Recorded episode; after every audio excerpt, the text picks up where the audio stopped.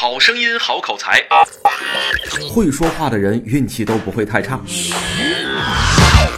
这里是恋爱成长学会，这里是爱的语言智商，我是赵文，我等你。大家好，这里是爱的语言智商，咱们又见面了。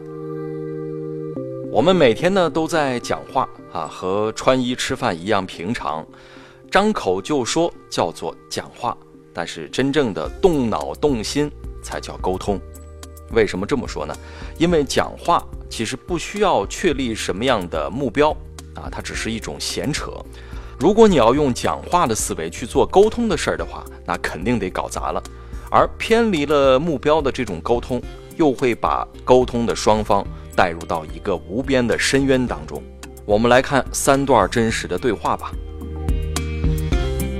第一段对话，这个背景啊是这样的：一个客人带着自己年迈体弱的父亲去一家餐厅用餐，由于这个餐厅里呢没有安装电梯，客人呢只好搀扶着父亲很缓慢地往楼上爬。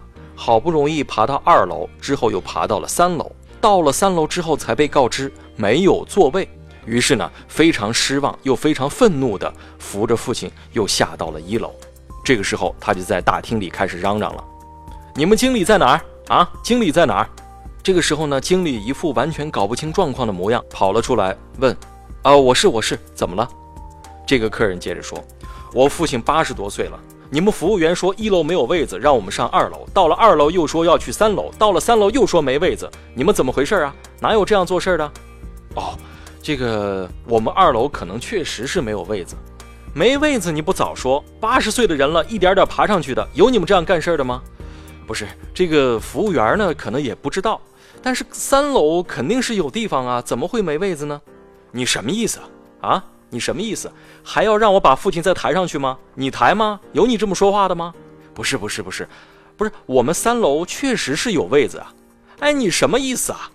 说到这儿的时候，这位客人已经暴怒了啊！接下来的话可能就不太好听啊，就开始骂起来了。比如说，你有没有父亲啊？要是你有父亲，你会怎么办？你也让他这样往上爬吗？有你这么跟客人说话的吗？你们还服务行业，你们就这样服务的吗？客人这么一暴怒，这位经理也搂不住火了啊，也开始拿出自己的脾气。哎，我跟你说啊，这个事情你也犯不着在这嚷嚷嘛。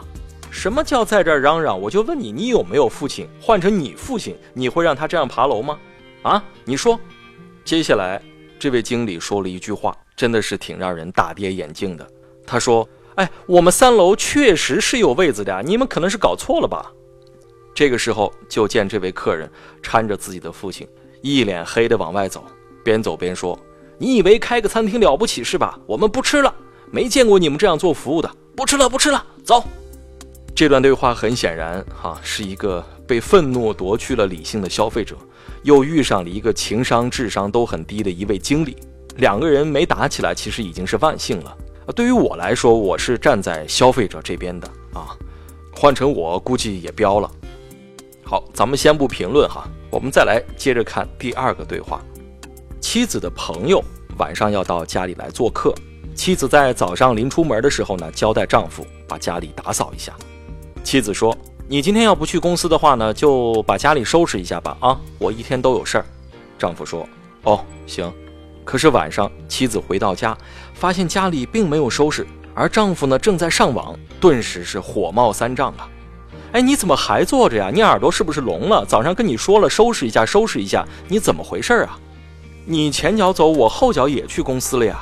我公司今天临时有事儿。你能有什么事儿啊？你有事儿不能跟我说一下？你看看现在都几点了？不是，我也是刚回来啊，不就是打扫卫生吗？你有必要这样讲话吗？晚上李娟两口子要来家里，你说有没有必要？什么事都指望不上你，倒了八辈子霉了。哎，你什么意思啊？你有病吧？是，我是有病，找了你真是有病。你说话注意点啊！你吃枪药了吧？单位不顺心，少拿我撒气儿，我还一肚子火呢。你有什么资格生气啊，大老爷们儿的！你那破工作白送我，我都不去。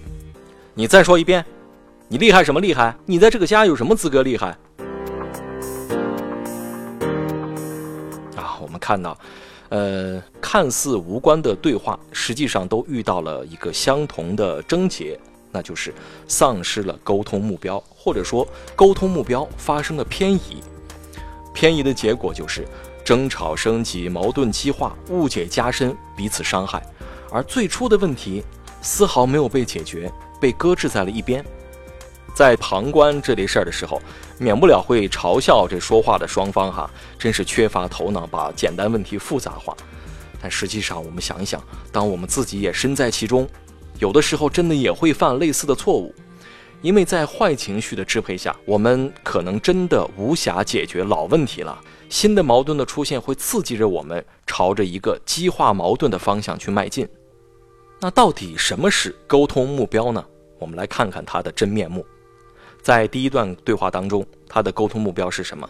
让客人要息怒，并且迅速为他们安排一个方便的就餐位置，同时求得他们的谅解。当然，最好要减少这，当然最好要立刻的减少争吵对其他用餐客人的影响。第二段对话的沟通目标是什么？那更简单了，就是把家里的卫生快速打扫了，好迎接朋友的到来啊。但是很显然，在以上对话当中根本找不到这些沟通目标。在我们的沟通当中，一定要有一方为沟通目标负责任，也就是说，挑起话头的一方有责任让话题始终围绕着目标展开，而不是三弯九转、天上地下的胡侃，或者是随意切换目标，破坏了沟通的氛围。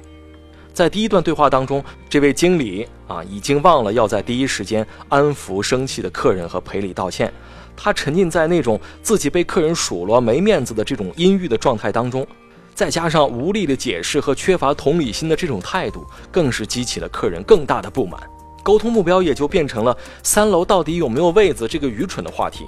所以说，这个餐厅的经理要为这段对话负责。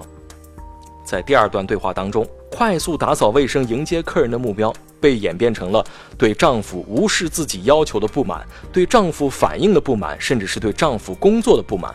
啊，本来是一颗子弹的事儿，结果激化成了一场核战争。所以妻子要为这番争吵负责。我们的每一次谈话，实际上都暗藏着或大或小的沟通目标。快速的识别目标，始终把话题控制在目标之内，是一个人语言智商高的表现，这也是沟通高手的必备素质。否则，再好的感情都会出现恶化的转折点。好了，咱们今天先说到这儿。